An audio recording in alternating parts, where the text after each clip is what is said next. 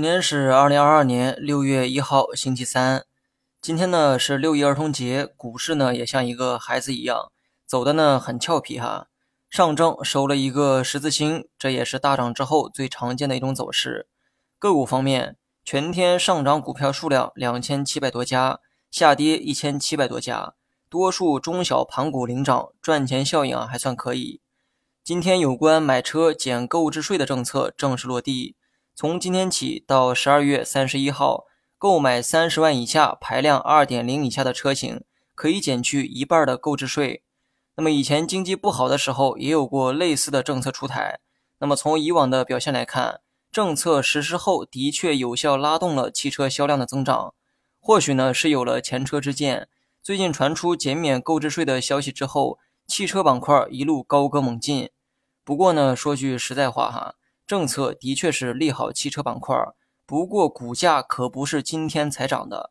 之前市场凭借想象力已经有过一轮炒作，如今的股价已经积累了不少涨幅，所以现在再去买不太像投资，更像是投机。从投机的角度来看，汽车的确是很强势，是一个投机的好场所。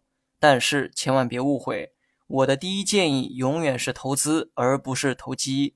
如果投机是你的个人选择，追热点也无可厚非。但是追热点导致的后果一定要由自己承担。因为我的建议是去投资，而不是投机。那么不得不说，汽车板块的确是很适合投机，但是千万别去追高。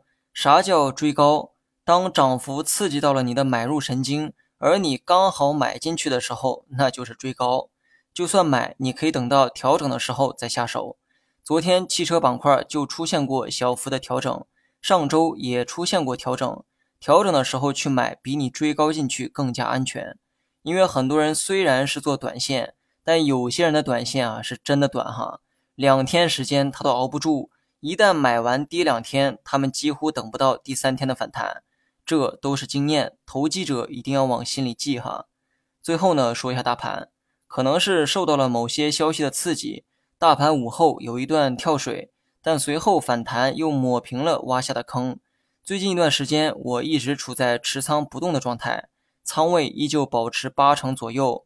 持仓呢，依旧是以科技和消费为主。该补的仓位啊，在大盘下跌时呢，都补过了。每当我说这话的时候，就有人出来质疑我的马后炮。不过呢，无所谓，我也都习惯了哈。说这话的呢，一般都是新手。他们听股评从来不看逻辑，只是为了听我一句“明天是涨还是跌”。对于我给的策略啊，根本就不在意。于是呢，我也想开了，我奉献了我认为最有价值的东西，仅献给志同道合之人。对于大盘的判断，继续保持之前的观点，上涨趋势还在，乐观持仓就好。好了，以上全部内容，下期同一时间再见。